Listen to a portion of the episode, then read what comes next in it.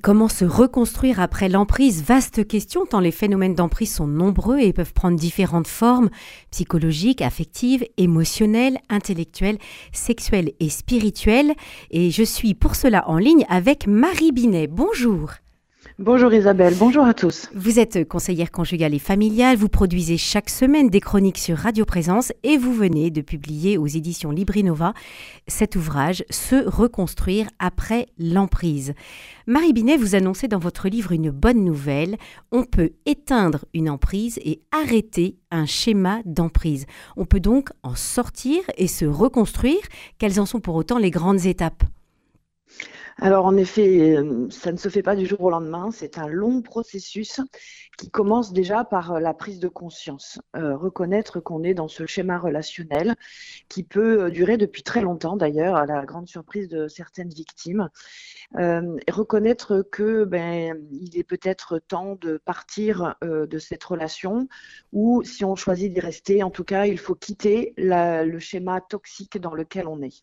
Alors ça demande de se reconnaître victime, ce qui est assez douloureux euh, parce que ça veut dire aussi qu'on participe euh, à cette relation et qu'il y a quelque chose à faire bouger en nous et hum, il y a souvent un trauma euh, qui va être nécessaire à soigner, d'où la nécessité d'un accompagnement extérieur.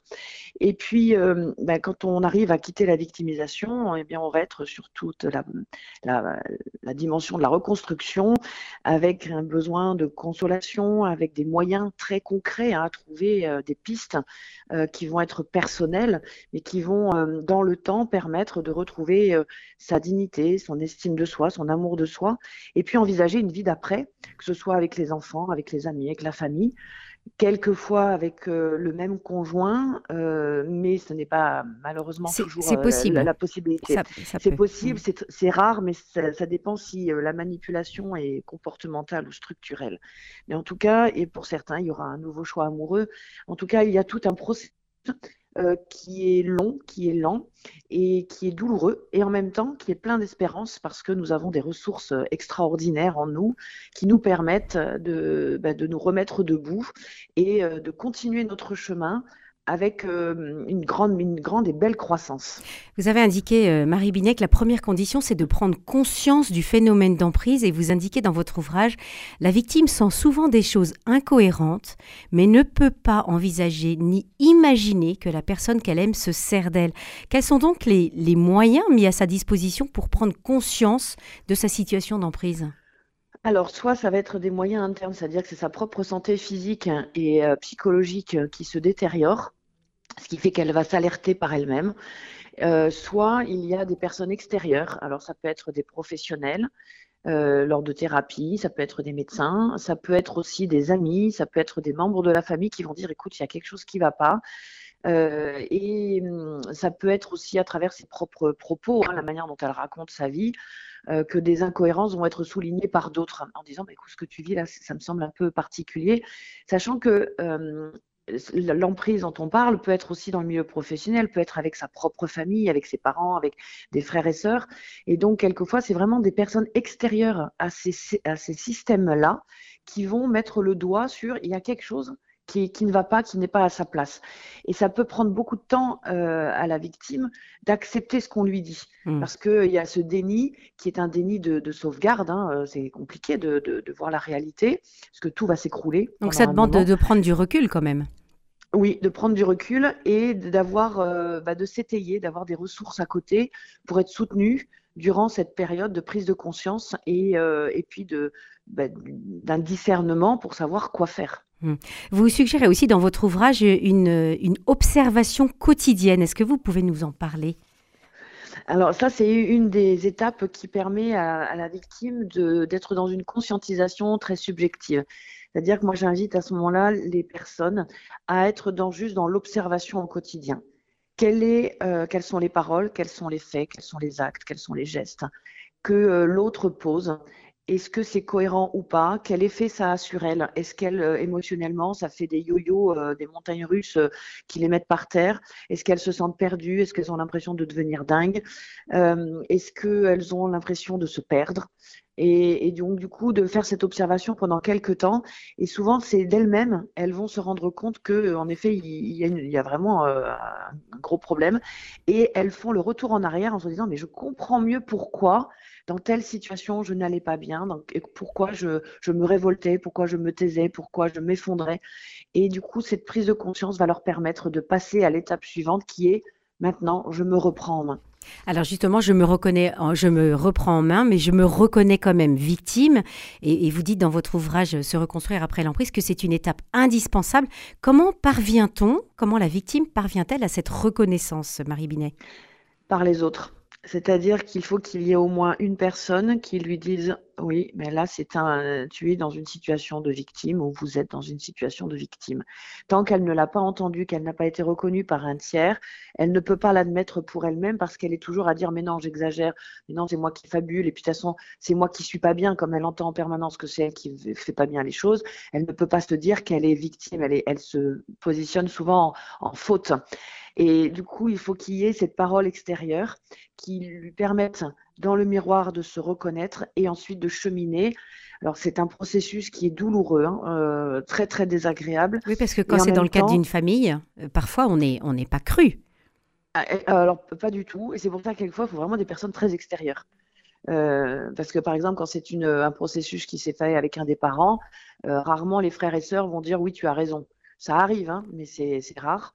Donc, euh, il y a une nécessité d'avoir des personnes à l'extérieur. c'est vrai que les thérapeutes sont quand même euh, présents pour ça, puisqu'ils connaissent les, schémas, mais ça peut être d'autres personnes.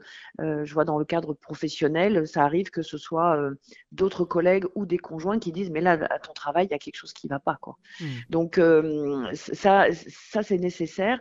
Après, euh, le processus euh, fait qu'il faut se reconnaître victime, accepter de l'être, donc ça, ça prend du temps, et en même temps, ne pas rester dans la victimisation. Et ça, c'est complexe parce que suivant l'histoire de chacun, ben, il y en a qui vont plonger dans la victimisation et d'autres qui vont euh, plutôt en sortir assez vite. Donc voilà, ça aussi c'est pareil, ça fait partie des étapes qui, vont mmh. subjectivement prendre plus ou moins de temps. Et puis euh, quand vous dites qu'il faut, euh, il faut avoir quelqu'un d'extérieur de, qui, qui mette le, le, mot sur la situation, il y a aussi peut-être une prudence à avoir vis à -vis de la posture de la victime parce que tout le monde n'est pas victime pour autant. Alors, ça, c'est, je vous remercie Isabelle de le dire, parce que malheureusement, en plus, on est, on est dans un effet de mode où on entend parler en permanence des pervers narcissiques. Et j'insiste dans mon livre pour dire que toute manipulation n'est pas pervers et que les pervers narcissiques, c'est une partie de la population très très mince, il y en a très peu, mais par contre, on peut être dans des comportements manipulatoires et même la victime elle-même peut être dans ces comportements-là euh, parce que ça sauvegarde la relation.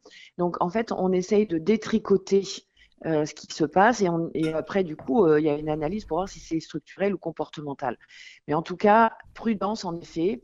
Euh, et en plus, il y a des personnes qui vont jouer là-dessus pour obtenir, notamment dans le cadre de procédures de séparation, pour obtenir des entre guillemets des avantages. Et ça, c'est pas très sain. Mais en tout cas, voilà, c'est pour ça qu'on peut souligner des incohérences. On peut dire je te sens pas bien, et après il vaut mieux que ce soit un professionnel quand même qui finalise euh, entre guillemets le diagnostic mmh. euh, pour ne pas tomber dans cet effet de, de, mode qui peut être euh, délétère et qui peut même enquister la personne dans, ce qu'elle vit. Hmm. Alors vous avez dit, Marie Binet, qu'il fallait d'abord prendre conscience du phénomène d'emprise, puis se reconnaître victime. Et puis il y a cette, euh, cette, ce traumatisme hein, auquel il va falloir s'attaquer, puisqu'il va falloir euh, en sortir, en, guérir. Euh, quelles, sont les, les, pistes que vous pourriez donner à nos auditeurs pour sortir de ce traumatisme?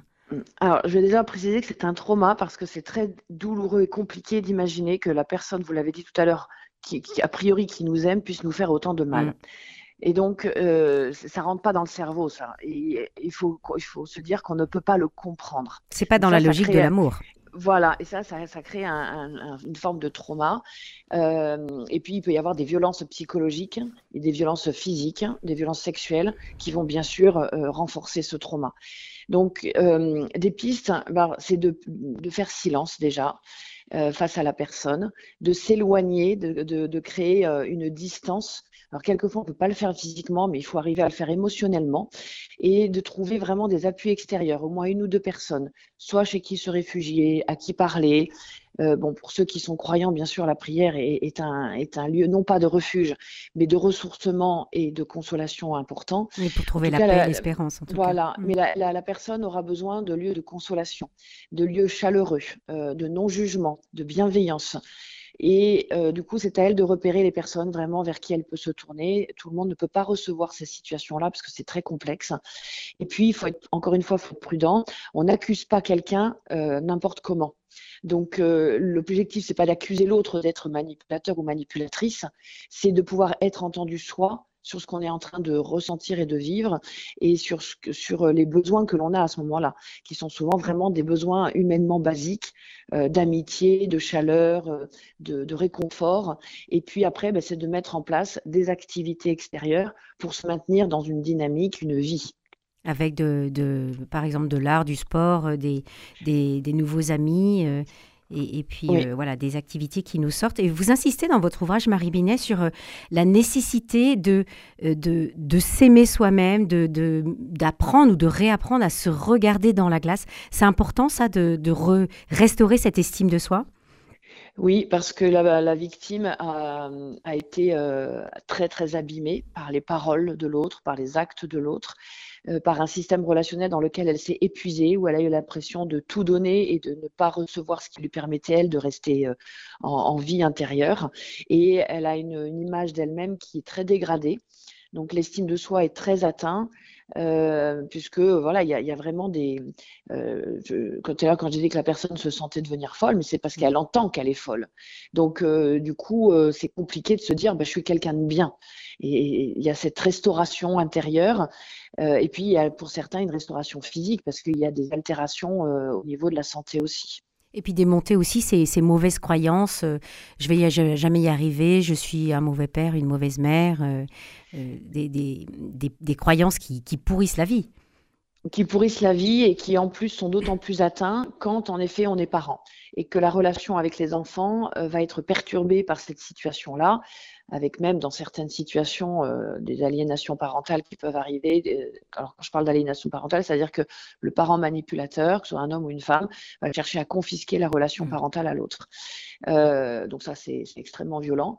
Et, euh, et donc ça, ça, ça, arrive dans des, dans des procédures de séparation, et même quelquefois encore en, ayant, en étant sous le même toit.